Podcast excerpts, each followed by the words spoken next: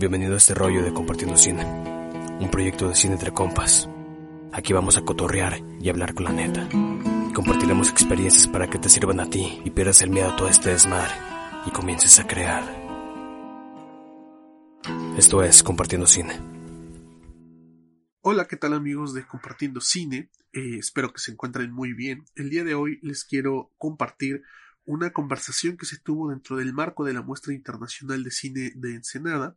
Creo que es una conversación eh, que les puede parecer interesante y que puede que les ayude a ampliar su visión y sus horizontes acerca del el cine en Latinoamérica. El tema es las mujeres en el cine latinoamericano y está moderado por Estefanía Camarena y Liliana Moreno. Yo no voy a participar y ni participé en esta conversación, pero como organizador de la muestra de cine, pues me tomo la molestia de poder compartirlo con ustedes que han estado escuchándome desde hace tiempo y también los invito a que puedan ingresar a la página de Facebook, Ciclo de Cine Independiente, y ahí puedan ver todas las actividades que están dentro de la muestra de cine para el siguiente año y puedan estar escuchando algunas otras cosas que vamos a estar compartiendo por allá.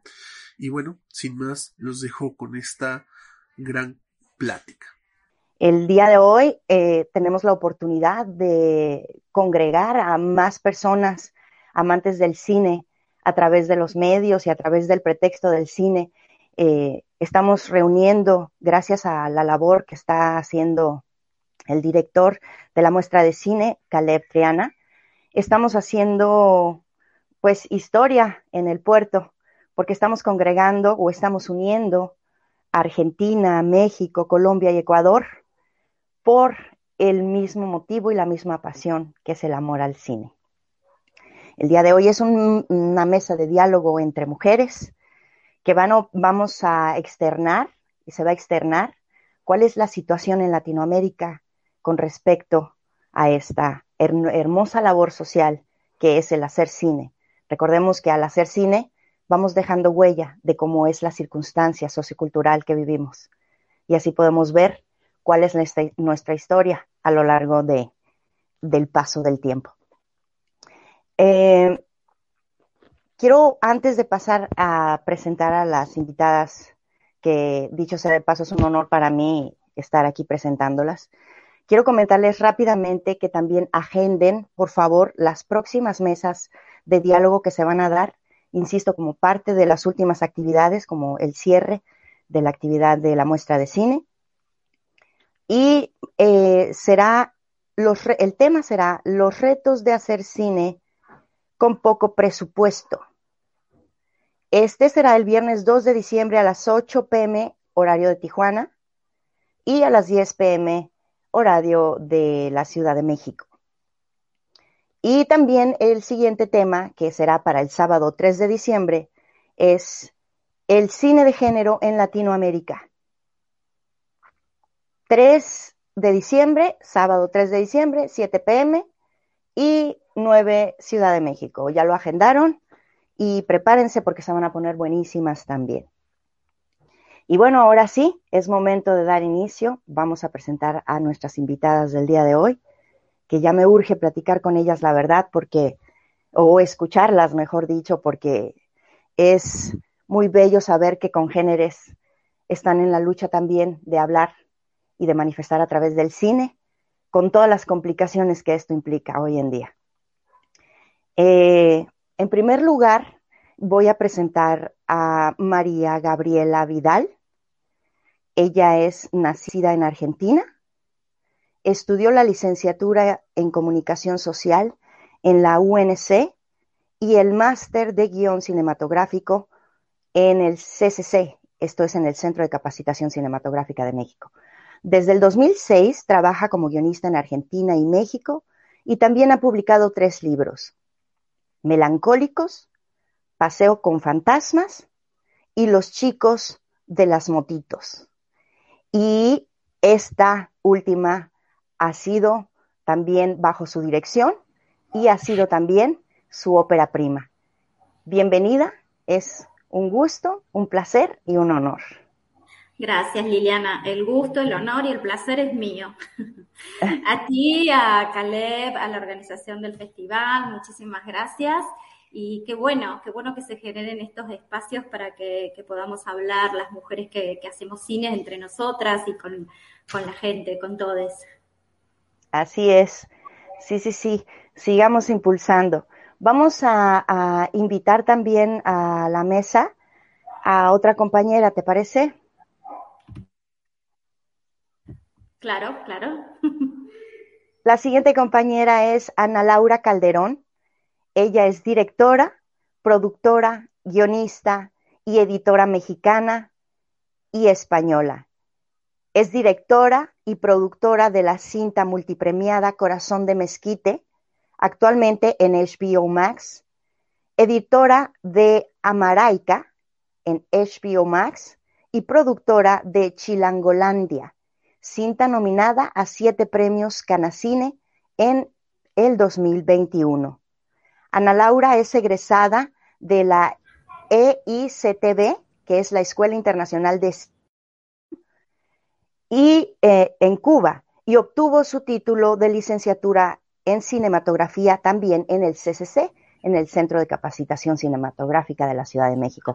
Bienvenida y también es un gustazo Hola Liliana, muchas gracias. Hola Gaby, ¿cómo están? Este, nada, pues muy contenta, muy agradecida por esta invitación. Como dicen, es una oportunidad pues muy bonita, única, ¿no? Y qué chido que podamos estar hablando de esto en estos momentos. Y qué responsabilidad tan grande tenemos también, pero bueno.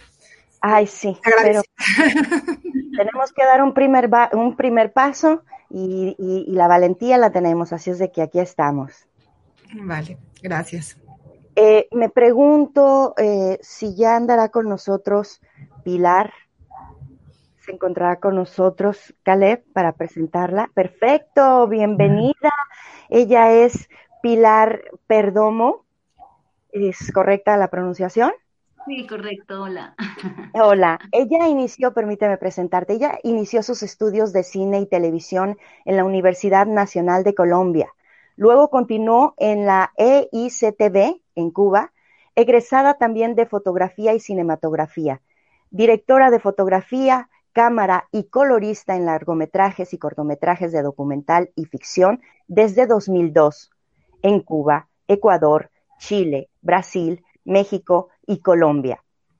En el 2012 funda Medusas Film, productora y boutique de corrección de color. Desde ahí ha producido y dirigido sus documentales Héroes en el 2014, El Árbol de Matías en 2020 y coproducido los documentales Estudio de Reflejos de Juan Soto en 2014 y Marejada Feliz en 2016.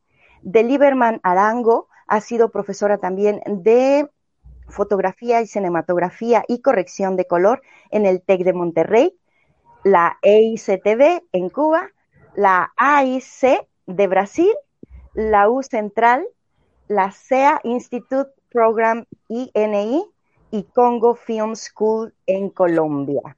¡Wow!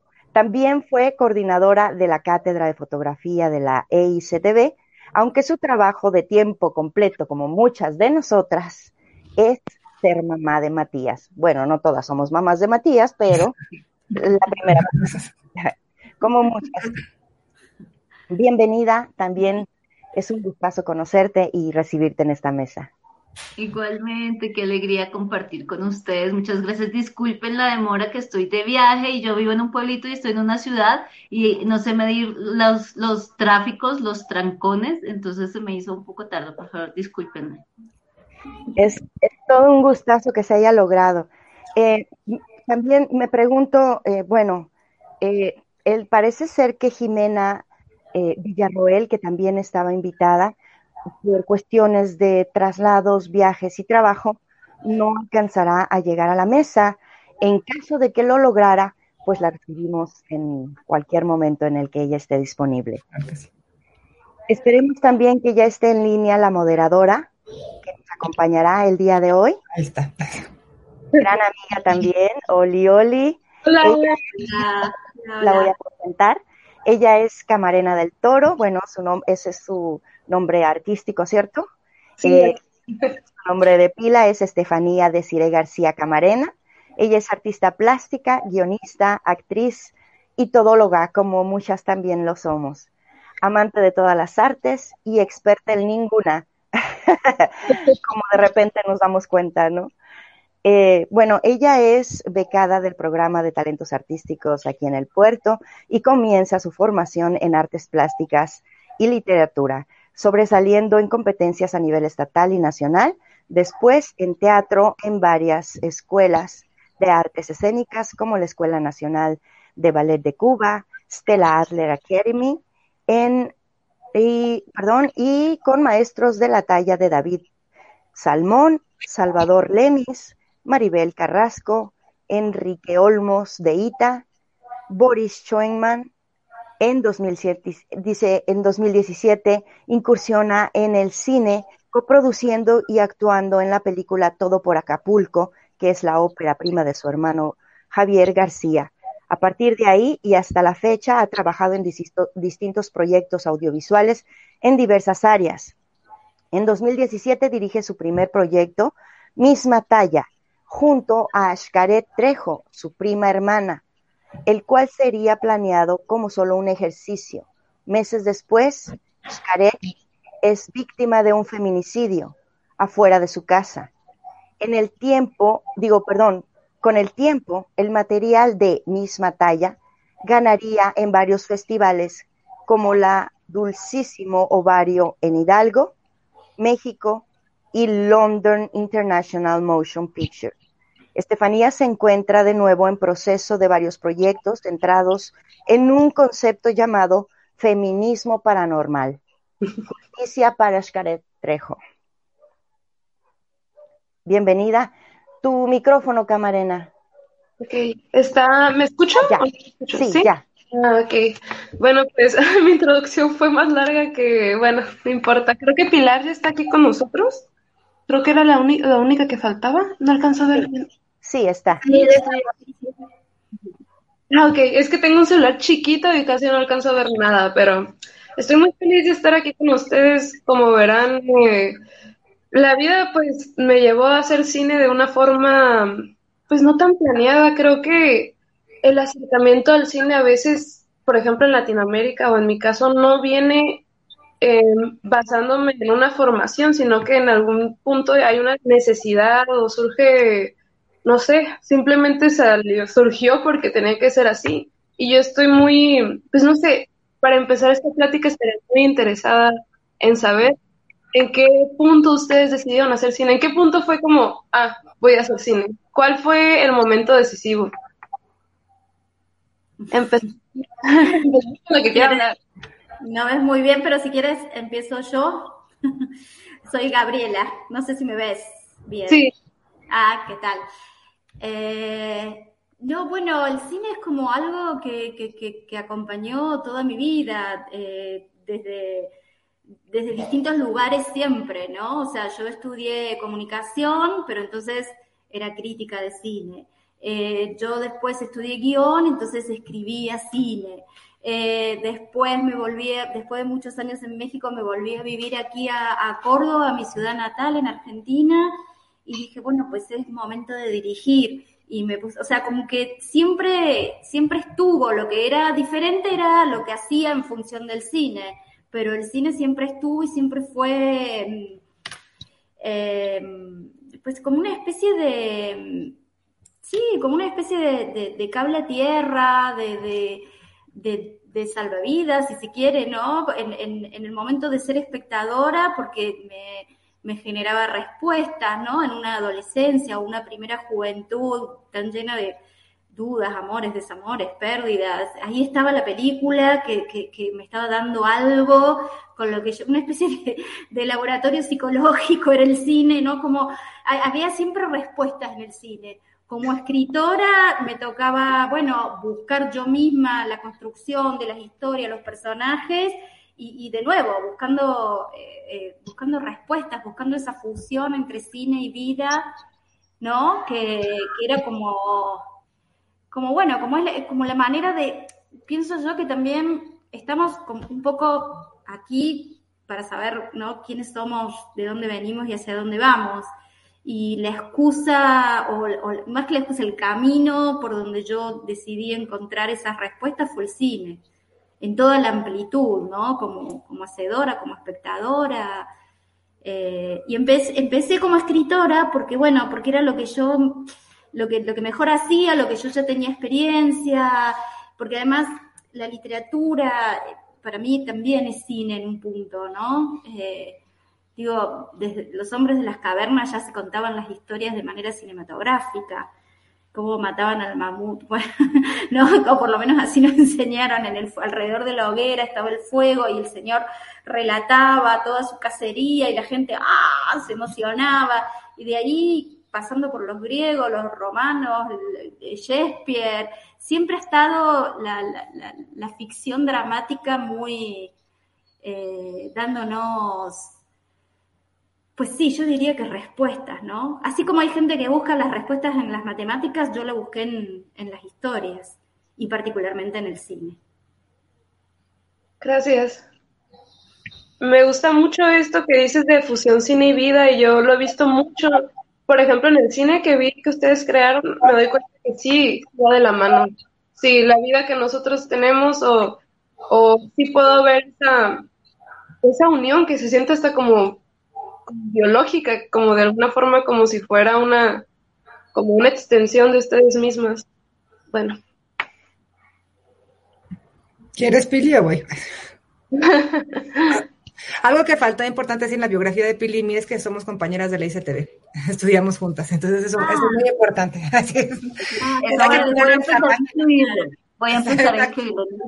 Ah, yo no las conocía, chicas. No, no, no, mucho gusto, Gaby, pero nosotros sí nos conocíamos de hace mucho tiempo. Estamos haciendo trampa y llevamos ventaja en eso, pero hay que ponernos al día, Gaby. Hay que ponernos al día, sí.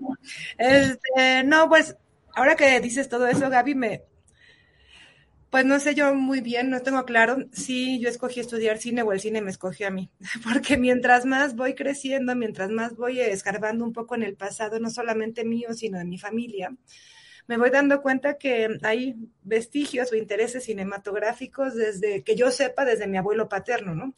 Entonces, o sea, él era un vendedor y a pesar de ser un vendedor que iba de puerta en puerta vendiendo licuadoras, ¿sabes? Y ese tipo de electrodomésticos y ese tipo de cosas, él ahorró y se compró su cámara Super 8, ¿no?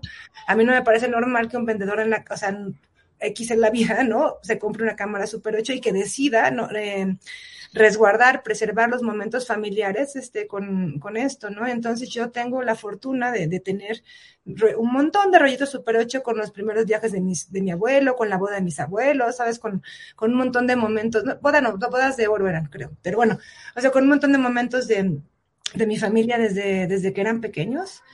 Y, y claro, yo con mi abuelo no, pues no conviví, abuelo paterno no conviví tanto porque, bueno, él murió cuando yo estaba pequeña pero le pasó esta pasión a mi papá. Entonces mi papá hizo lo mismo. Entonces yo tengo toda mi infancia, toda mi vida registrada ya en cualquier formato que esté, estaba, estuviera de moda en el momento, ¿no? O sea, tengo Betamax, High 8, este, todo, todo, todo eso así. Y entonces la responsable o la depositaria de toda esta información soy yo. Entonces yo he sido la, la, bueno, pues sí, la elegida, por decirlo así, para digitalizar todo este material y entonces ya lo tengo yo en, en un disco duro, ¿no? Entonces yo creo que si nadie se hubiera dedicado a esto, esas, esas cintas se hubieran quedado perdidas o estarían guardadas empolvándose en algún sitio como están ahora, pero bueno, ahora están resguardadas en un disco duro, ¿no?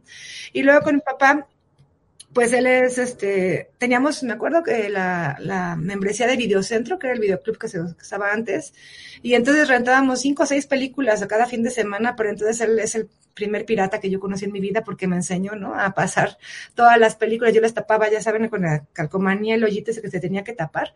Entonces pasaba yo las películas de, de Betamax a Betamax. Yo aprendí a conectarlas, aprendía todo eso pero con mi papá. Y este, y después, de hecho, hice unos trabajos en la primaria y así editando. Yo no sabía, o sea, yo no sabía qué estaba haciendo, pero estaba editando cosas. Presentaba yo videos de pedacitos que yo editaba. ¿no? Y ya después fue cuando estudié edición en la ICTV y etcétera, etcétera, etcétera. Entonces, por eso yo digo, yo no sé si yo escogí o a mí me escogió o no sé bien qué pasó porque estoy confundida, no hay un momento que ya he dicho, tengo que estudiar esto, pero ahora que lo que ya crecí, que estoy madurando y lo pienso, pienso hacia atrás, digo, mira, esto eh, vino definiendo mi vida incluso antes de que yo naciera, ¿no? O fuera siquiera planeada de alguna manera, ¿no? Entonces, bueno, ese es mi, pues como de donde siento que, que viene esto para mí. Yo debo agregar que yo tengo películas piratas que me regaló el papá de Ana Laura y libros de cine que me regaló el papá de Ana Laura también, que es un gran cinéfilo. Eh, pues nada, bueno, primero muchas gracias por esta invitación, me parece hermoso cada vez que hacemos estas charlas en que nos encontramos mujeres que nos dedicamos a esto, creo que, creo que surge así como una potencia, es como un volcán que empieza a despertar, entonces pues muchas gracias, muy bonito conocerles. Em, yo, pues no sé, digamos que mi primer amor, al igual que Gaby, fue como la literatura. Yo empecé, fue leyendo, leyendo, porque pues en mi familia sí no, cero películas, mis papás son contadores, eh, ¿no? Como que cero las artes, em, ni cámaras, ni nada de eso, ¿no? Eh, entonces la literatura fue como las primeras películas que uno se hace en la cabeza, que al final eso es lo que pasa cuando uno lee, ¿no? Uno se hace una película en la cabeza.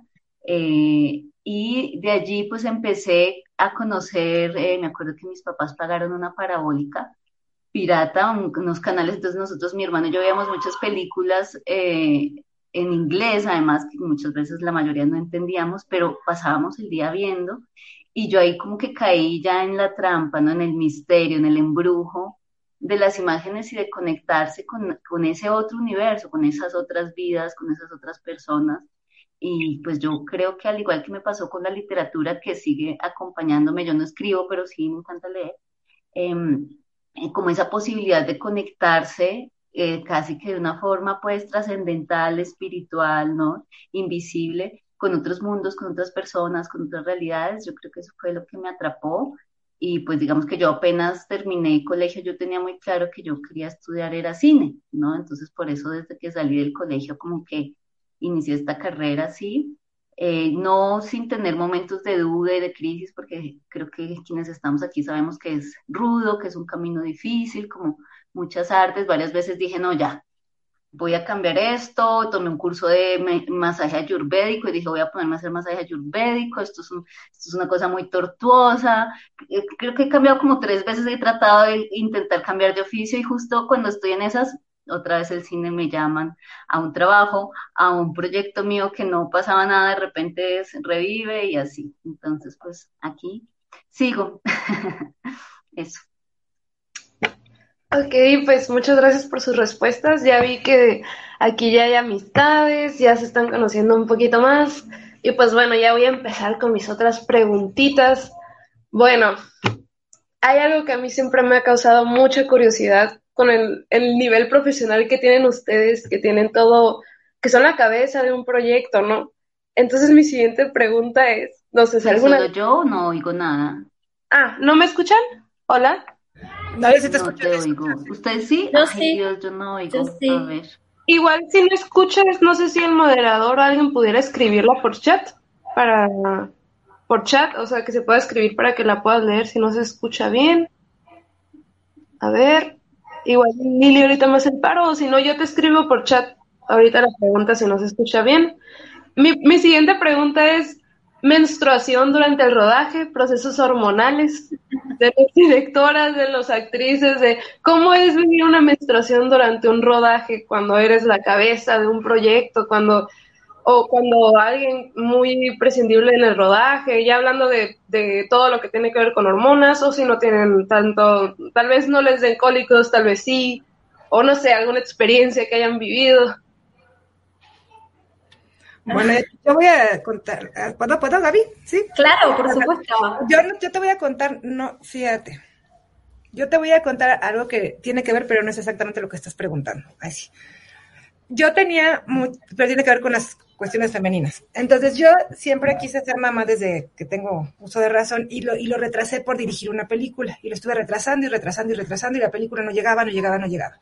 Total, que cuando ya me quiero embarazar y todo el rollo, no puedo, no puedo, no puedo, no puedo. Mira, y a Pili también le tocó vivir una de esas cosas conmigo, fíjate, ahorita que se fue. Pero bueno, la cosa es que para no hacerles el cuento largo, después de cinco o seis años de intentar, llego con un médico y me dice, ok, vamos a hacer este primer intento, o sea, de in vitro, ¿no? Ya de fertilización in vitro y todo, de que ya no, pues, ya había yo perdido bebés, o sea, había sido horroroso. Bueno, iba yo a filmar mi primera película de ficción y entonces me dice el doctor, hagamos este primer intento como yo quiero y después hacemos los otros tres intentos como tú quieras. Y yo dije, no, no, no, pero o sea, cuando termine el rodaje me dije, no, no, no, déjame controlar a mí este primer momento y después ya vemos qué onda. Y dije, bueno, está bien. Te voy a inseminar, te voy a inseminar, te voy a meter los huevitos, ¿no? O sea, los, los embriones en medio de tu rodaje. Y yo, ¿cómo? Sí, porque necesito que tú estés distraída con otra cosa y como tú eres un súper mental, si, si no estás distraída no va a funcionar. Y dije, bueno, está bien. Yo no le dije a nadie que esto estaba ocurriendo, obviamente, ¿no? Y entonces este, salí de un rodaje, creo que era llamado nocturno, y me llevó mi abuelita y mi mamá porque ni siquiera mi esposo estaba en México porque tuvo que salir por una cosa. Fui con mi abuelita y mi mamá, me pusieron los tres huevitos en ese momento. Pero la onda con los in vitro, ustedes saben, pero que hay que estarse poniendo cada tres, este, cada tres horas óvulos de progesterona. Y si se, y la, progesterona es la gasolina de tu bebé. Si no te la pones, este, pues se pierde, ¿no? Entonces en un rodaje pues es súper complejo, ¿no? Porque pues cada tres horas y pues andando la alarma y pues se puedes interrumpir una toma, puedes hacer un montón de cosas y todo el rollo. Pues así me la aventé.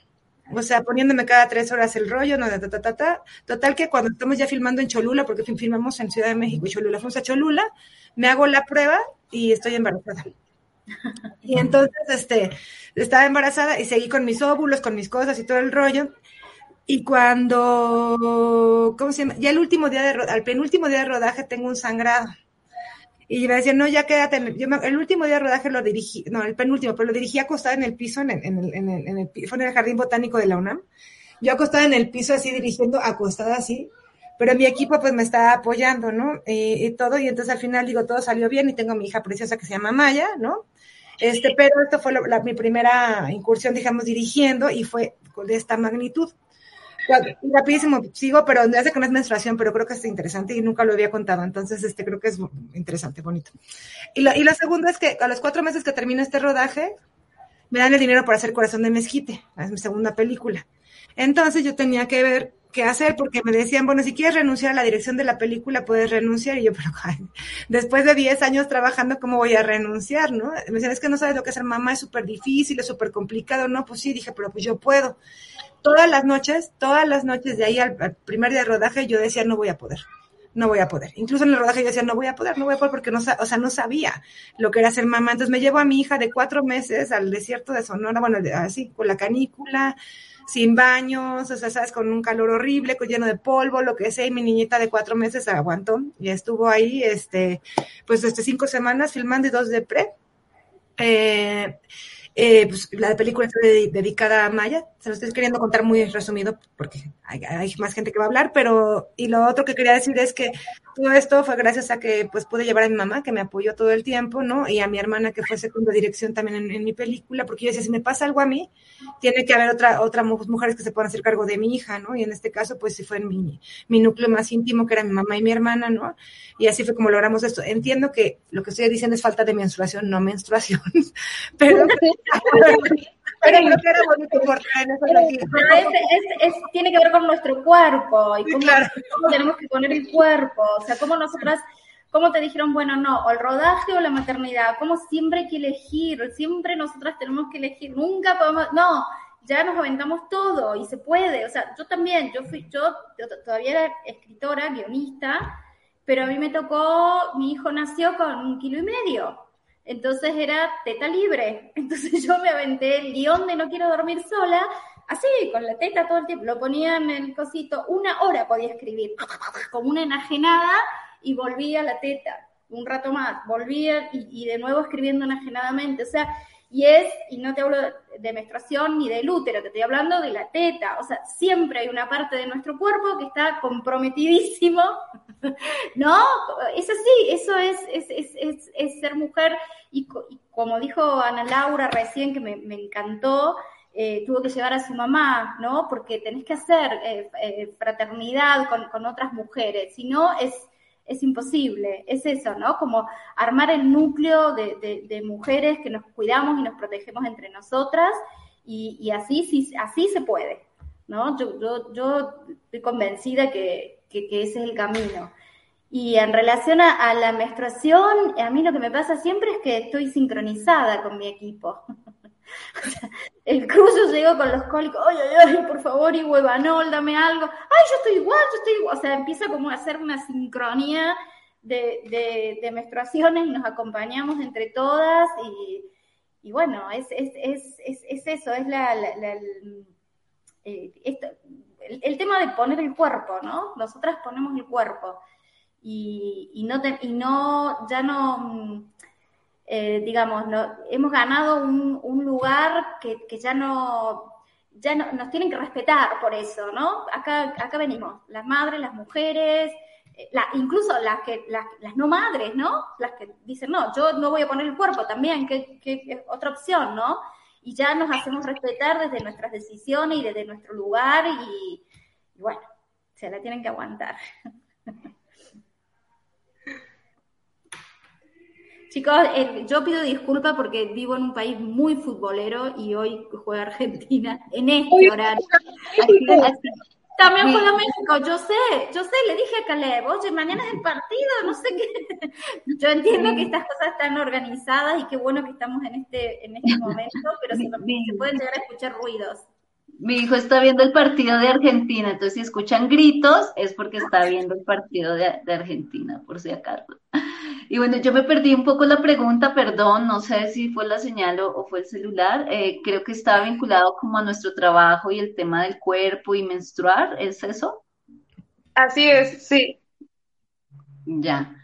Eh, bueno, pues que bueno, al igual que Gaby, me parece muy chistoso porque cuando yo ahora no voy tanto al rodaje, yo ahora me dedico más a hacer corrección de color estoy en mis proyectos, a veces voy al rodaje como, como directora de foto y cámara, eh, pero justamente eso fue algo que disminuyó desde el momento en que quedé embarazada, porque cuando yo tenía como unos cuatro o cinco meses de embarazo, empecé a tener como unos dolores bajitos eh, que son relativamente normales, pero pues yo no quería poner en riesgo a mi bebé y un rodaje es cargar cosas, estar mucho tiempo de pie, em, a veces treparse a cosas, ¿no?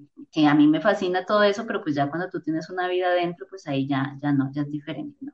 Pero cuando, cuando estaba, iba más seguido a rodaje, me recuerdo que pasaba exactamente lo mismo. Justo me llegaba, o sea, se me adelantaba o se atrasaba para que coincidiera con el rodaje, y por supuesto, las otras mujeres estábamos todas o nos empezaba a llegar una detrás de otra o nos sincronizábamos, ¿no?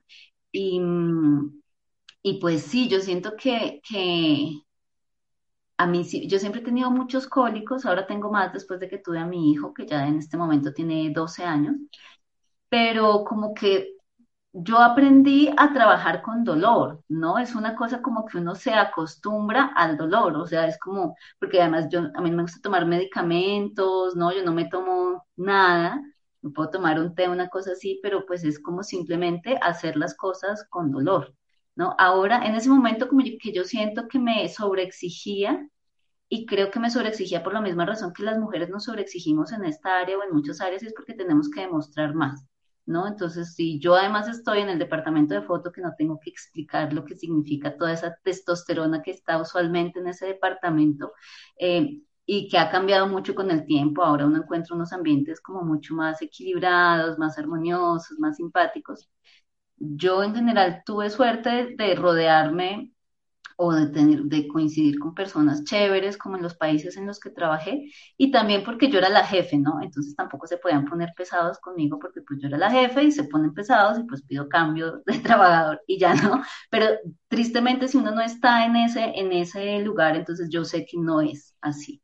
¿No? Yo sé que es, puede ser horrible, desde acoso sexual hasta aguantar un montón de cosas porque tienes cólicos, que porque si, ¿no? Si, si das alguna señal de que estás menstruando, entonces eso es como un signo de, debilidad, ¿no? Que es lo que se ha vendido durante toda la historia comercial, publicitaria y demás, de que esto es como si fuera una, una maldición, ¿no? Y yo pues la verdad no, no lo veo así, aprendí a hacerlo así, ahora realmente lo veo cada vez con más respeto y lo tomo con un tiempo, ¿no? Es como que en esa época quiero tener recogimiento, quiero no trabajar tanto, quiero, quiero cuidar, quiero darle priorizar porque creo que al final es un momento sagrado, ¿no? Entonces, bueno, eso. A mí me ha tocado trabajar también con Lili, estar encerradas y empezar a compartir esos procesos hormonales eh, no sé si Lili también tenga algún comentario de parte de él representándonos aquí en, en pues, México. mira, conmigo sucede algo chistoso porque yo soy actriz. Entonces, eh, tengas o no tengas menstruación, tienes escena y el plan de rodaje trae marcadas las escenas específicas y hay que trabajarlas. Eh, eh, no sé, pienso que antes, a tiempo atrás, un poco atrás, eh, si era en mi entorno era como muy de, secreto estar avisándonos, ¿no? Sabes que ayúdame, tengo, traigo la situación de la menstruación. Pero hoy creo que como que encontramos esa, esa, como habías mencionado, eh, Gaby, habías, eh, encontramos de pronto con quien empatizar o con quien eh, nos cubrimos, nos protegemos, nos cuidamos y de esa manera se saca el trabajo adelante. Pero sí, con respecto al tema de la menstruación, sí es un poco difícil en cuestión de planes de rodaje y ser actriz, o sea, es decir, inevitablemente hay que estar a cuadro, ¿no? Entonces ese sí es un punto, un punto medio extremo en el caso de, de la exposición, pues, porque si no hay actriz, entonces no se puede rodar y entonces se, hace un, se hace un rollo. Eh, creo que hoy empieza a haber un poco más de apertura, quizá por parte de algunos directores, hombres, eh, en el sentido de sensibilizarse con respecto al trato cuando hay una compañera con esta situación. Pero y hay mucho, mucho, mucho por hacer todavía. Y sí, como dices, Camarena, ¿no? Estos encierros que nos han servido para darnos cuenta que sufrimos los mismos males, pero que nos nutren y nos fortalecen, ¿no? Y es que es muy curioso porque la estructura del cine tiene como calendarios pues, que son rigurosos, ¿no? Obviamente tiene que ser así, por locaciones, por iluminación, por... Pero de repente a veces las mujeres no funcionamos tan así, ¿no? A veces también ocupamos, no sé, como que es tiempo de repensar algunas cosas y, por ejemplo, Lili también es mamá. Hay algo que también me llama mucho la atención y me gustaría preguntarles que es, bueno, por ejemplo, acá en México casi todas las empresas, o sea, las empresas, las maquiladoras, algunas escuelas ofrecen este servicio, por ejemplo, de guardería, ¿no? ¿Qué tan, eh, qué tan factible sería, por ejemplo, en una producción que tiene, pues, presupuesto, de repente empezar a ver estas guarderías que que se pudiera llevar los niños, ¿no? A los rodajes, que todas las, no sé, hasta la camarógrafa, si es mamá, que pueda llevar a su hijo, que la directora, que todos tengan esta facilidad, ¿no? No sé, nunca lo he visto, pero tal vez existen. Sí, que claro, esto se, discutió en, una reunión del grupo de Yes ya hace tiempo. Y justamente lo que decían es que como la mayoría del presupuesto viene de, pues, del IMCINE, ¿no? en sus distintas convocatorias, que es muy difícil eh, comprobar, o, sea, presupuestar y que, y que, y que te justifique el, el, cine, o sea, como dinero público, por decirlo de esa manera, que, que, pague eso, ¿no? Entonces, este, o sea, fue algo que, que, se estuvo hablando y se manejó sobre la mesa, pero nadie ha encontrado que hasta el momento creo que como cómo solucionarlo, porque incluso los jurados, incluso la gente va a decir, pero eso no es parte del presupuesto de la película, ¿no? O sea, ¿cómo justificas que eso realmente es? Pero, pero bueno, sí nos tranquilizaría y nos dejaría tranquilas tener eso en nuestra película, porque claro, yo tengo mi guardería con mis niños aquí en México, pero si firmo la película en, en Ensenada, ¿qué hago con mis hijos en Ensenada, no? O sea, lo ideal sería eso que tuviéramos en rodaje, eso, pero es difícil como justificarlo en un presupuesto de dinero público. Y en todo caso, pues tendríamos que organizarse las mujeres, pero entonces tendría que ser de tu sueldo, ¿no? Entonces, en ese caso, de tu, si va a salir de tu sueldo, que todo bien, o sea, no pasa nada, pero los sueldos tendrían que ser justos, de alguna manera, ¿no? O sea, no estar nosotros poniendo también parte de nuestro sueldo como luego pasa con las producciones y todo. Entonces, no sé. O sea, es un, es un tema complicado y te digo, y en su momento yo pude llevarme a mi mamá que estaba diciendo en Corazón de Mezquite y a mi hermana, porque yo era la directora y también productora de la película, que lo que decíamos, si hubiera sido la maquillista, pues quién sabe si se la hubiera podido llevar, ¿verdad que no? O sea, entonces, o sea, obviamente no. Entonces, o sea, si es un tema, siento yo que, del que falta mm, discutir y, falta como ver qué se puede hacer. Decían, ¿no? Que aquí en México, yo no sé de, de Landa, pero a ver, no sé si Liliana tú vas a saber mejor que yo, que en el Landa sí había una guardería, un tipo de guardería o algo así. Este, pero me imagino que si existe, esté nada más aquí en la Ciudad de México. Si vas a filmar en Mérida o en otro lado, pues no te vaya a funcionar, no lo sé. Entonces es, es un tema urgente que tendremos que resolver, es un tema que se queda muy pendiente, pero hasta la fecha yo creo que no, no o hasta donde estoy yo enterada, no han sabido, no, o no hemos sabido más bien este, solucionarlo, ¿no? Y es una, es una pena. Sí. Sí, debería ser, bueno, no sé, pienso que tal vez debería existir la opción de las, sí, para las mamás en rodaje. Debería existir la opción. Siento también que los crew cada vez más compuestos por mujeres, eh, se, bueno, se empiezan a discutir estos temas, ¿no? Y empieza a haber más empatía. Por lo menos aquí en Argentina hay rodajes que son eh, equipos compuestos por puras mujeres eh, por elección, la directora dice, no, quiero una fotógrafa mujer, quiero arte mujer, y la mayoría arma, por lo menos las cabezas de equipo con mujeres. Y sí, estos temas tanto de hormonales, menstruación y, bueno, da la casualidad que no, no, todo el mundo tiene hijos, hijes, ¿no? Cuando estás, cuando eliges eh, hacer cine, ¿no? Porque también, eh, pero pero yo me imagino que, que, sí, como viene, como viene la, digamos, como viene la, la, mano en esto de que estamos ganando cada vez más derechos, eh, siento que sí, que es una discusión pendiente y que, y que se debería dar pronto, o sea, que no es algo, hace 10 años no lo podíamos ni pensar, hoy creo que, que lo podemos pensar, debatir, pedir, reclamar, creo que sí que, que, podría ser y sería muy bueno.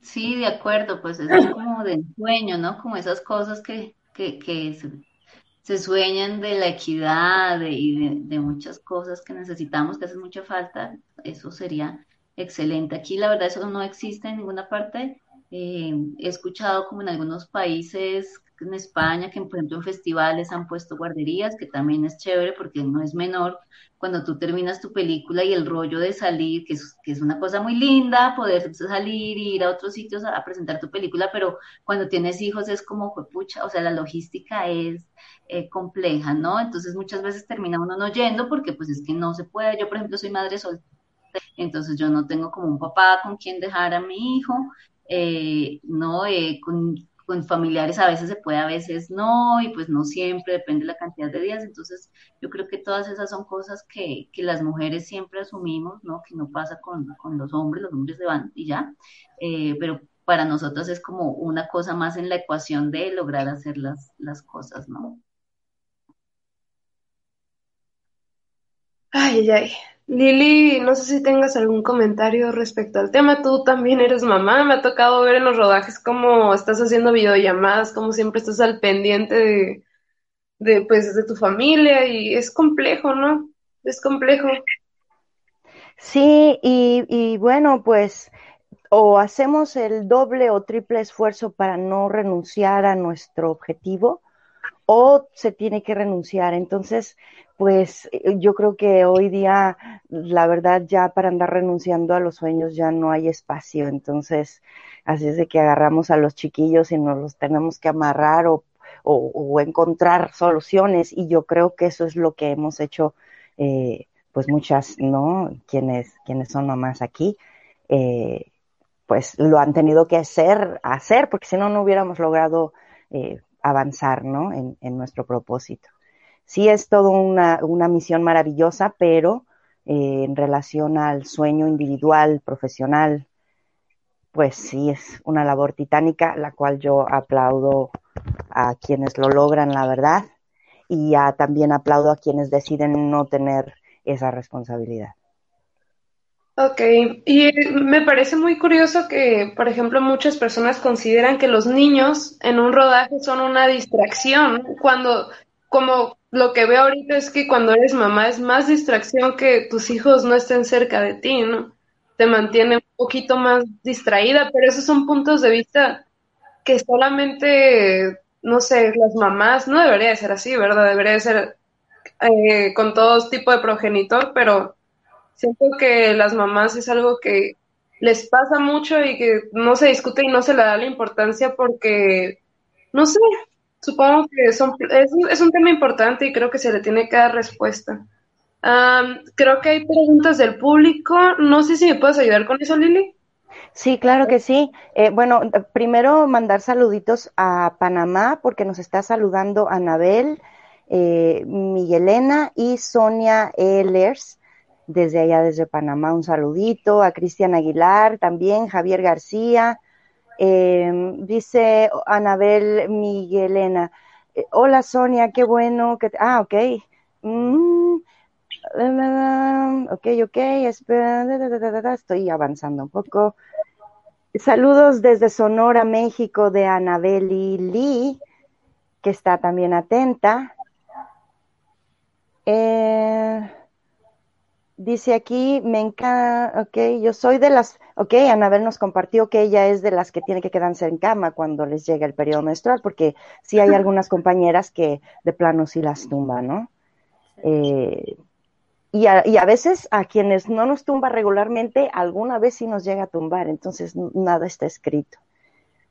Em, bueno, aquí están mandando información. Saludos desde Oaxaca, México, para Mónica García también. Las felicito, los inconvenientes que enfrentan son complicados, sobre todo con niños. Ánimo, esto nos lo dice Sonia Ehlers. Y bueno, pues hasta aquí son los comentarios. Muchos son, eh, se acercaron personas a decir cómo iba la situación del fútbol ahorita que mencionamos el tema. Entonces eso, eso creo que no. Que va ganando Argentina, que va ganando México, yo no sé de esas cosas, ¿verdad? Aquí nos damos este la mano, nos damos la mano a nuestras compañeras, nuestra compañera de Argentina. Aquí existe la paz. No, no. estamos a, a un gol haga un gol Argentina, haga un gol más Argentina o un gol más México, entra México. Les doy la, la buena nueva. Ah, mira. estamos terminando, pero bueno, cualquiera de los dos, porque me está escribiendo otro compañero guionista, ándale, dile a Messi que meta otro si entramos nosotros. Ay. Ay, ay, ay. aquí también en mi casa están viendo el mundial, están aquí al lado y nomás escucho que están, ay, ay, no escucho que pujan, pero no sé qué está pasando. Ay, ahorita estamos, ahorita estamos eh, unidos, eh, todos viendo una pantalla, ¿no? De alguna forma estamos, eh, ¿cómo explicarlo? El fútbol es un acontecimiento que nosotros estamos experimentando a través de una pantalla, es algo cinematográfico. Hola Maya, ¿esa es Maya? Un saludo para Maya. Hola, Maya. ¿La saluda o no? A Maya. a, Maya también nos. Yo he visto, yo he visto a Maya actuar y actúa increíble. ¿Cierto, Maya? ¿Ya quieres? Ok. No sé por qué quito los audífonos y no se escucha, entonces tenemos que tenerlos bien puestos, pero bueno. Te a poner otra de mañana para que veamos en la natación. Pero estoy. Ah, bueno, no se va a ir aquí, la voy a tener. Bueno. Oye, bueno, pues eso me surge unas preguntitas. hubo, hubo proyectos con niños y menores de edad en el rodaje. Eh, no sé si tengan algún comentario sobre cómo es trabajar con, con menores de edad, ¿no? ¿Cómo es, ¿Cómo es ese proceso? Se me hace muy curioso, porque pues no sé cómo se dialoga eso. El casting, no sé cómo, cómo ustedes encuentran ese camino. Y, es, es difícil cuando, a ver, pasan, uno siempre espera la magia en el set, ¿no? Creo. O sea, cuando uno lo escribe, cuando eh, eh, estás ya sintiendo la dificultad. Pero bueno, está, hay que hacerlo, listo. Y cuando, cuando ya estás en set, eh, bueno, yo siempre espero el milagro y la magia, el momento, y, bueno, el que espera a la larga llega. o sea, digo, es muy difícil, ah, para mí es muy difícil y siempre voy con la, con la mentalidad de que para qué niños, ay, ¿por qué metí niños? Niños y animales, ¿no? También siempre en las motitos hay una gatita que estaba ahí la gatita. Hay una toma de una gallina. Hay una gallina, hay una gallina ahí, bueno, el perrito no quedó, pero ahí estaba el perrito, dirigí a mi propio hijo, mira, dirigí a mi hijo, em, yo siempre voy con miedo y con la dificultad, pero también con la certeza de que tengo que esperar eh, el momento mágico, el milagro con el tiempo. O sea, el tiempo es para los niños, las niñas y los atardeceres. No, ese es como mi lema. Hay que, esos son momentos que hay que esperarlos. No, no, para mí no queda otra. O sea, no, yo no, puedo forzar eso. Entonces es paciencia y, que suceda, ¿no? Que suceda el milagro. Esa es como mi, mi, mi, mi política hasta el momento y me ha resultado. A ver, ¿no? Cada, cada nueva película, no sé las chicas si piensan como yo, pero aunque uno acumule experiencia, porque ya tengo, ya tenés una, ya tenés dos, ya, cada una que llega es como empezar de cero. O sea, sí, la experiencia sirve para uno como, como director, como escritor, como, pero no para encarar el la nueva obra. Cada nueva obra es, es de cero, casi como los hijes, ¿no? Así debe ser como, yo tengo solo uno, pero me imagino que cuando uno tiene varios, aunque haya acumulado cierta experiencia, cada hijo es diferente al otro. Entonces, como de nuevo, ¿no? Todo a pensar, todo de nuevo, a crear, todo de nuevo. Me encantó tu frase. Los tiempos son para los niños y los atardeceres. Eso. Ay, sí. Pero ojo, me puede fallar, ¿eh? En la próxima me puede fallar, porque como te digo, cada, cada obra nueva es de cero, entonces son como mis lemitas, ¿no? Con los que llego al nuevo rodaje y luego no sé si eso va a funcionar. Pero bueno, voy acumulando lemas. Pues es un riesgo, vale la pena. Mm, estoy de acuerdo. Pues en mi caso, em, que es diferente porque pues yo me dedico más al cine de no ficción, ¿no? Al documental. Em, pues hay como otras variables, ¿no? Y en el caso pues de la película que se presentó en la muestra y que es mi, mi, más reciente película, eh, el protagonista es mi hijo, ¿no? Porque es una historia, el documental es una historia familiar. Entonces está mi hijo, está mi papá, eh, sale una tía por ahí, ¿no? Es una película familiar. Entonces, claro, uno podría creer que que, que, que, es como más controlable y manejable y hasta un punto sí, pero a la vez no. O sea, por ejemplo, para mí fue una decisión muy difícil y que me tardé años durante el desarrollo en decidir que mi hijo saliera en la película. Sí, yo no quería que saliese en la película y me negué y me negué y me negué y primero dije, bueno, ya lo meto como que yo le estoy dando, haciendo una carta, luego dije, bueno, ya lo meto en animación porque la película es un híbrido con animación. Eh, y me negué tanto hasta que en un momento él, obvio de, verme, él empezó a grabar, a coger una cámara, a hacer entrevistas, él quiso grabar sonido, él empezó a meterse en la película, ¿no? Empezó a, participar porque él quería hacerlo, porque le interesaba, porque le daban ganas, porque también muchas veces eh, hacer la película fue como un juego entre los dos para, para hacerla, pero, pero tomar esa decisión fue, fue difícil, como el exponerlo, es algo que, que hasta el día de hoy me cuesta, pero creo que al final era como la forma más sincera de, de hacer la película, ¿no? Eh, pero sí, pero siempre va a ser, es, es, un tema muy delicado, o sea, yo siempre sentí, a mí me preocupaba mucho que se sintiese que era una cosa manipulada, como que yo hubiese dicho, ay, voy a poner a mi hijo porque eso es una forma de enganchar a la gente, no, que fuese como, tuviese como esa connotación, y por eso nunca quise. Eh, y ahora pues ya ahí quedó, ahí está y me queda la tranquilidad que no se hizo con esa intención, ya cada quien lo interpretará como quiera, eh, pero creo que de todas formas sí tiene un valor muy bonito y me pareció muy lindo, que eso también por eso acepté que Matías hiciese parte de la película, me pareció que era un registro de nuestra vida, que era un regalo poder tener en una película un registro de ese momento de nuestra vida. Me pareció una cosa preciosa y dije, bueno, ya, voy a ser egoísta y por eso voy a guardar porque me parece que es un, un, tesoro pues histórico y familiar muy lindo tener este momento de la historia de Colombia eh, y de la historia de nuestra familia, tenerlo ahí registrado y congelado en el tiempo. Pero, pero a mí me parece súper complejo y cuando he trabajado como directora de foto en ficción con niños, pues siempre hay que tener como mucha delicadeza, mucha paciencia y como dice Gaby, pues es como soltar, ¿no? Es como soltar y que ocurra la cosa sin tratar uno mucho de forzar porque es, es peor, ¿no? Creo que le toca a uno fluir con lo que vaya pasando. Eso. De hecho, hay una escena, ¿no? De tu película donde está, creo que Matías entrevistando a tu papá, que le estaba grabando sonido, no, le está grabando sonido y bosteza. Y vos está grabándolo y de repente bosteza y se queda así como que ya está. Y esa escena me encantó porque dije, no manches, eso es totalmente real. O sea, los niños a veces, o sea, puede ser una historia súper interesante, pero para los niños ya es como, eso me encantó porque es súper natural y la verdad, pues me conecté con él, dije, ese sería yo, ese sería yo. ¿Cómo son los niños? Que yo quiero grabar, yo quiero grabar, no quiere coger la grabadora, no sé qué, pero claro, ya cuando empezó a hablar y mi papá habla súper pausado, no, bueno, pues ya a la media hora yo era como, ay, ¿a qué hora se va a acabar esto? ay, ay. Yo quiero... Ah, oh. Tenemos aquí un comentario ah, también este, con respecto al tema, si me permiten leerlo.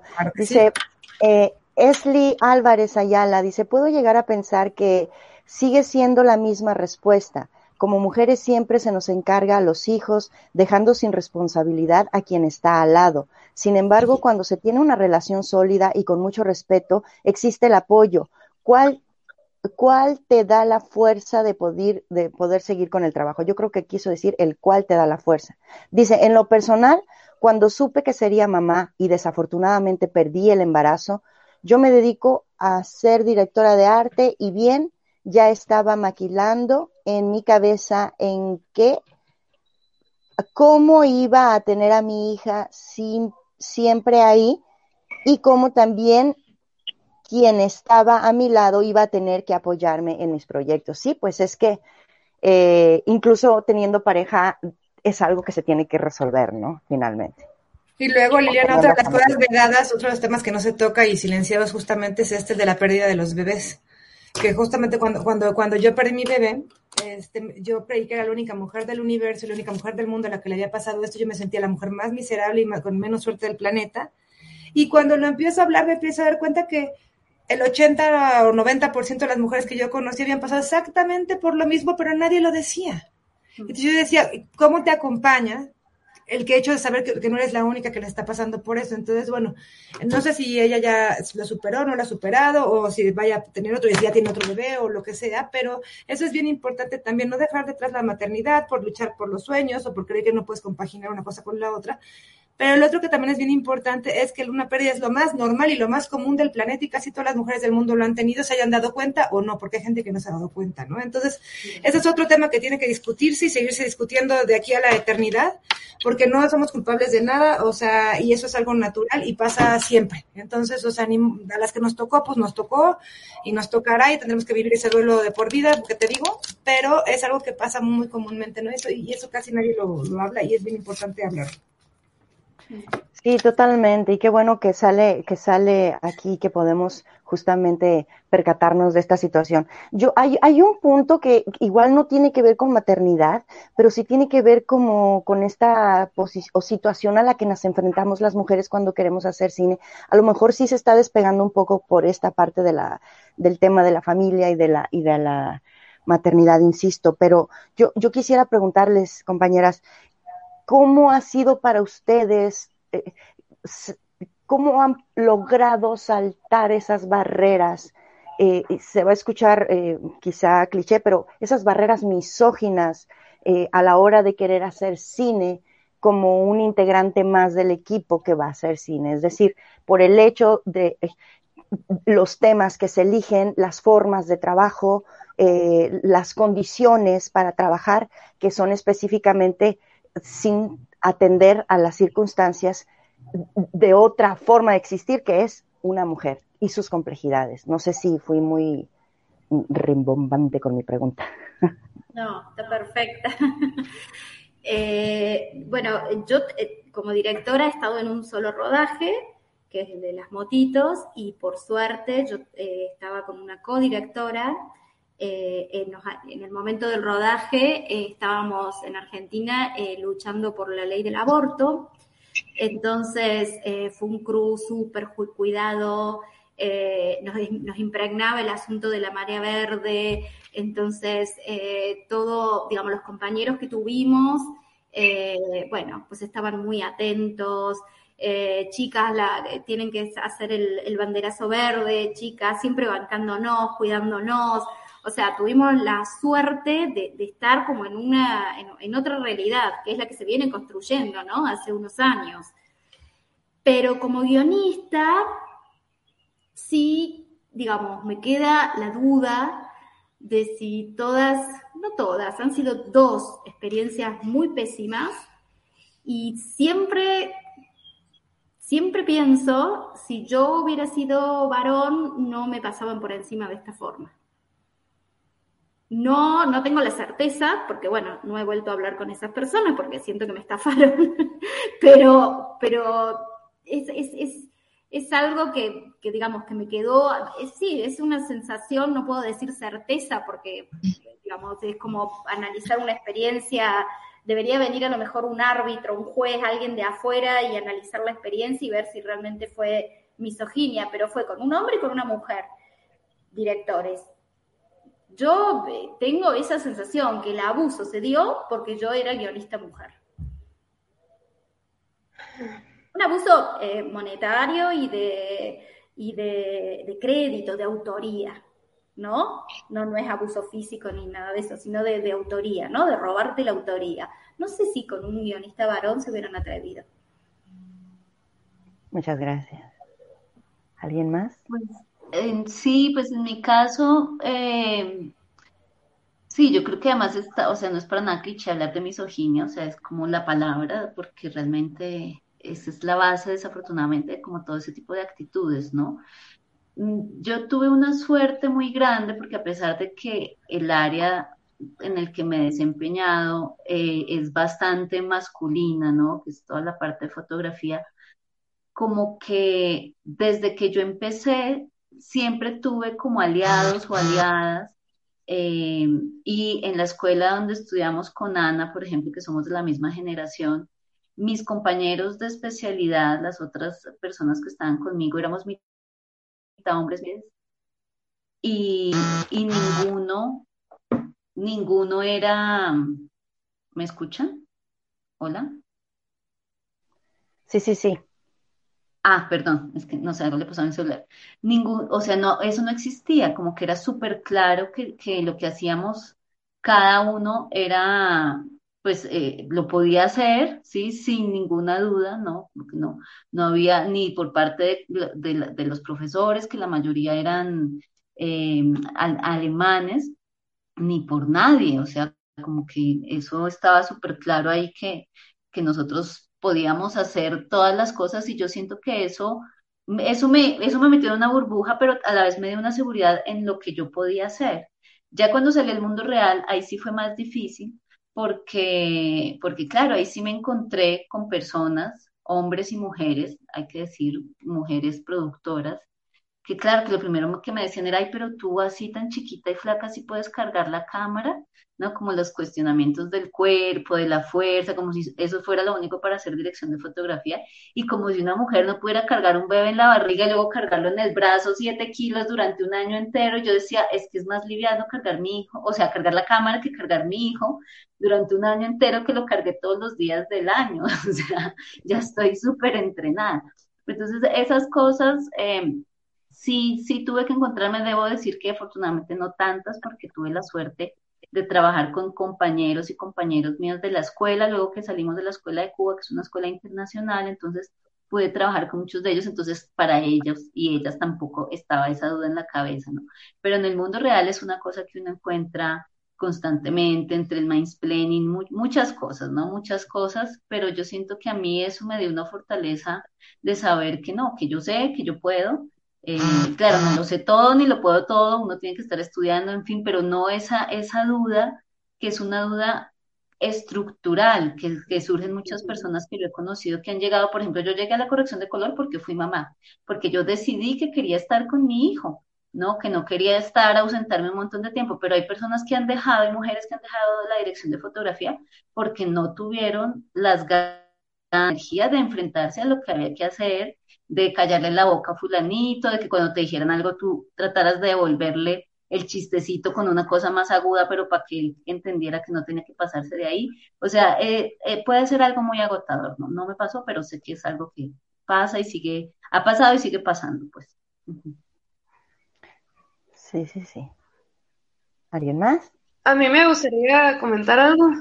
Sí. Lo que pasa es que algo que dijeron que me llama mucho la atención, bueno, muchas cosas me llaman mucho la atención. Me conecto con la mayoría de lo que dicen. A veces me ha tocado que mm, soy de las únicas mujeres en el rodaje y como que se siente como si yo fuera representante de todas las mujeres o como si estar ahí fuera solamente para cubrir como un espacio, como, como si hubieran sido forzados a que tuvieran una mujer y fuera yo. Y es una sensación muy extraña, nadie la habla, pero es muy incómoda. Y otra cosa que también últimamente me ha pasado es que mis primeros años de hacer cine, que no han sido muchos, pero eh, me relacionaba con hombres y todo, no, no o sea, trabajaba, trabajaba con hombres y todo eso que después tenían denuncias y todo eso, entonces el trabajo que yo tuve con ellos, aunque no los conociera de forma personal, era, a veces me hace sentir como que la gente me inculpaba así de, tú trabajaste con esta persona y esta persona es un abusador, pero yo no sabía que era un abusador. Y esa es como una carga que notaba que otras, a, otros tal vez no las, no las tenían, a otros hombres, pero yo como mujer sentí esa carga de parte de mis compañeras femeninas, que es entendible, ¿no? Porque mm, pues no hay que trabajar con gente abusadora, pero cuando en ese tiempo no había un total desconocimiento y, y siento que conforme pasa más el tiempo, o sea, tal vez mujeres que tienen más trayectoria, no tenían elección tampoco con quién iban a trabajar, o sea, no era una decisión como, era casi, casi no hacer cine, decir que no ibas a trabajar con, con ciertos hombres o, o a veces había un total desconocimiento de, de qué eran ellos detrás de, de cámara o detrás en su vida personal. Y no sé, se me hace un tema fuerte también a ustedes ahora que tienen un, un, puesto donde pueden escoger quién va a estar en su crew. Eh, no sé, como todo este, no sé, como que estamos en una etapa, en una etapa donde están cambiando las cosas y pareciera que a la hora de escoger a las personas con las que vas a trabajar, ya tuvieras que saber más acerca de ellos a la hora de seleccionar con quién vas a trabajar. Es una responsabilidad muy grande. No sé si ya hablé demasiado, pero bueno, no sé cómo ustedes han navegado este océano, pero creo que aquí, aquí termino mi comentario. No, sí, sí, yo, yo te entiendo, eh, bueno, creo que todas te entendimos, pero hay, había acá hubo un caso muy, muy particular, un compañero, él estaba en el área de producción, eh, muy bueno en, lo suyo, él estuvo en mi peli y al poco tiempo le salió eh, como un scratch, un, sí, una denuncia en redes y, bueno, y ningún productor lo quería, ninguna productora sobre todo. Eh, y sí fue tema de, bueno, fue tema de debate, ¿no? En varios, eh, en varios, eh, en varios pre-rodajes, ¿no? En varias, en varias pre. Em, como que había el grupo, ¿no? Que lo defendía, porque bueno, es parte de mi equipo, siempre ha trabajado conmigo, no, él está encarando el proceso, no se sabe bien todavía, pero no sé qué, y el grupo de la gente que era absolutista, ¿no? No, no. Eh, yo lo que pienso de eso que vamos, eh, poco a poco vamos a, madurar y vamos a, digamos, vamos a tener más herramientas para, para poder discernir y para poder, eh, digamos, convivir sin, sin sentir que, que, se cometen abusos ni cacerías de brujas, ¿no? poder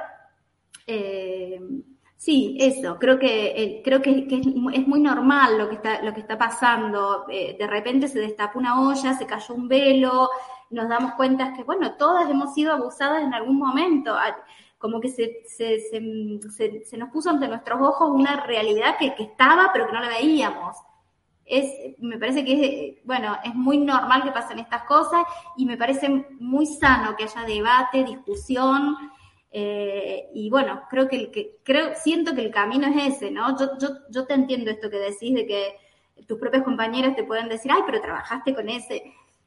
Bueno, se está todavía se está cayendo ese velo, ya va a llegar un momento que no va a haber esta, este juzgamiento, ni pienso, ¿no? Quiero ser optimista y quiero pensar que vamos hacia una, bueno, hacia una sociedad completamente igualitaria para con nosotras, que es por lo que estamos luchando desde hace un montón.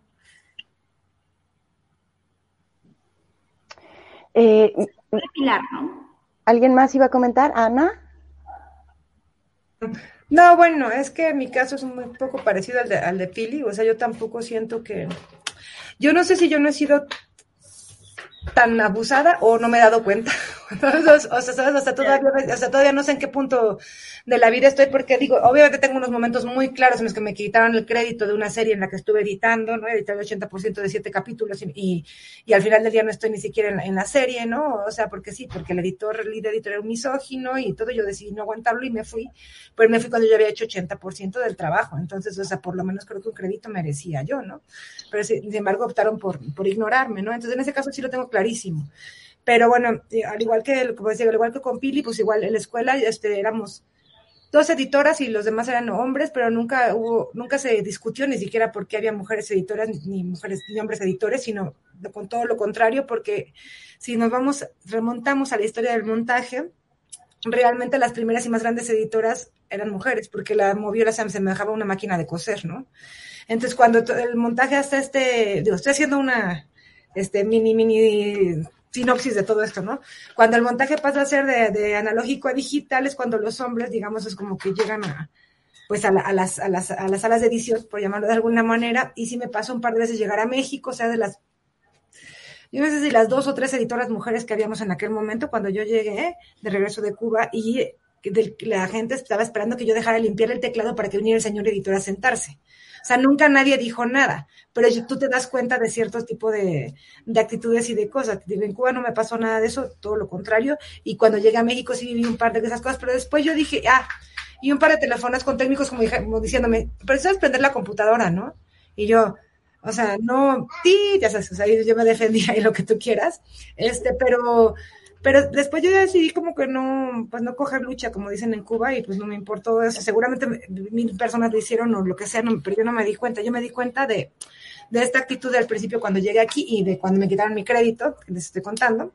En ese momento también sí me di cuenta, o porque fue muy claro y muy obvio, y fueron cuatro meses o, ya no sé cuántos meses de trabajo que, que decidieron no reconocer, ¿no? Entonces, este, pero, pero, pero todas estas historias de terror que cuenta la gente, y no una 10, 100 o lo que sea, yo no sé si soy muy afortunada, yo no sé si me rodeé de la gente adecuada o yo no sé, algo pasó, pero yo tengo muy pocas historias afortunadamente de estas que contar, la verdad.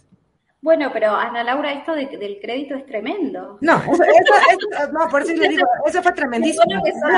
No, ya con eso tengo para toda mi vida, ¿no? ya, lo sé, o sea, no, o sea, fue horrible. O sea, es una serie internacional de las primeras series que se hicieron en México este, que le fue súper bien, se hizo una segunda temporada y todo, y decidieron este, omitir mi, mi crédito porque renuncié, pero yo no quería aguantar a este canijo, este, porque era, me maltrataba verbalmente, o sea, como si yo no fuera nada, o sea, como tenía esa manera de tratarte. Y todos los editores de México, si digo el nombre, van a estar de acuerdo porque trata mal mujeres y hombres, o sea, parejo este tipo.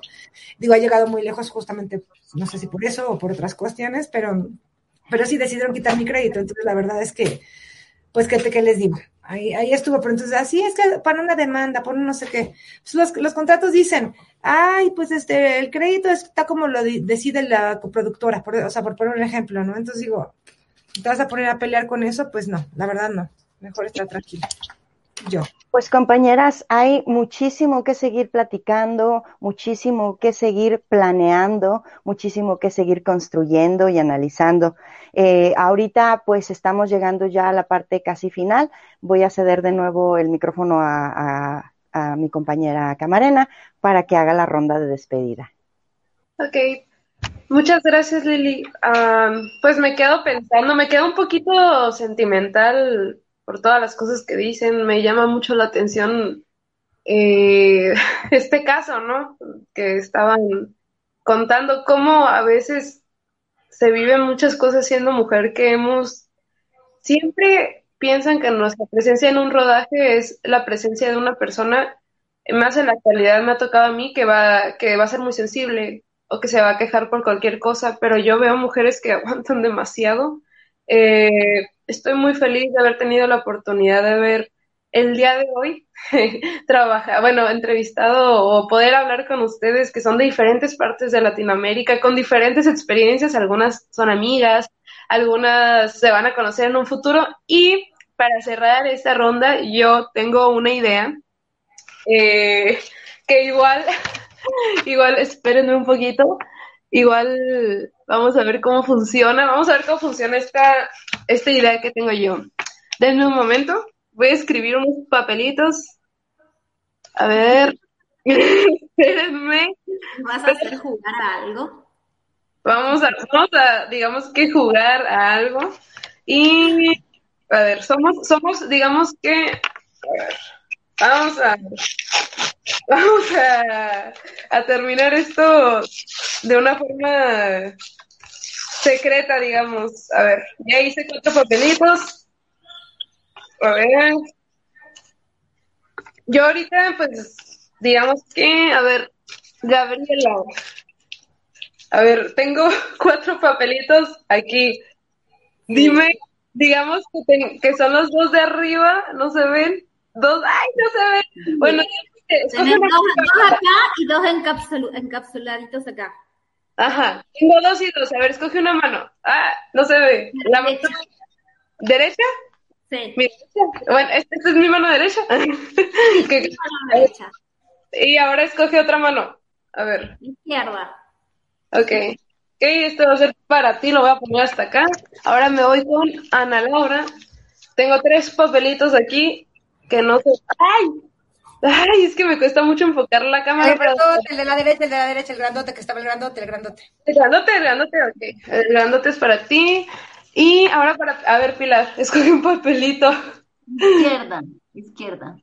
Ok, este va a ser para Pilar. Y este va a ser para nosotros. Es para hacer un intercambio navideño. Les voy, ¡Ay, a, genial! les voy a mandar qué nombre les tocó para. Podemos, no sé, que sea algo chiquito, simbólico, igual puede ser una cartita que se manden por correo, o por correo electrónico, o un chocolatito que se manden por, como ustedes vean factible, no tiene que ser. Las películas, quiero ver las películas. Ah, también. Sí, Ahí está. películas, Es una buena. películas. Sí, gran idea.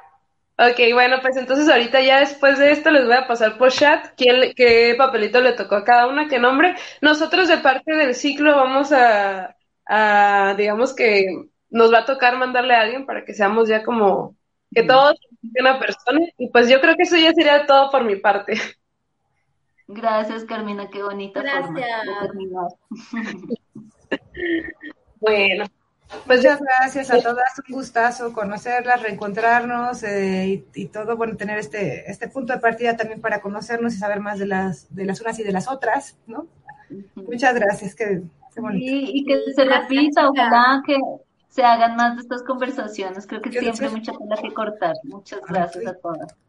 Sí, gracias chicas, fue un gusto enorme. Me encantó verlas, escucharlas, conocerlas. Me le pasé bien chido. Perfecto, pues ya lo dijeron, tenemos que hacer esto de nuevo y tiene que ir creciendo y tomando más fuerza. Eh, a nombre del comité de la muestra internacional de cine, les voy a pedir por favor que posen, se acerquen al, al, al monitor para posar para la foto que se va a tomar, para ponerla en la página. Este, Caleb va a tomarla. Nuestra mejor sonrisa.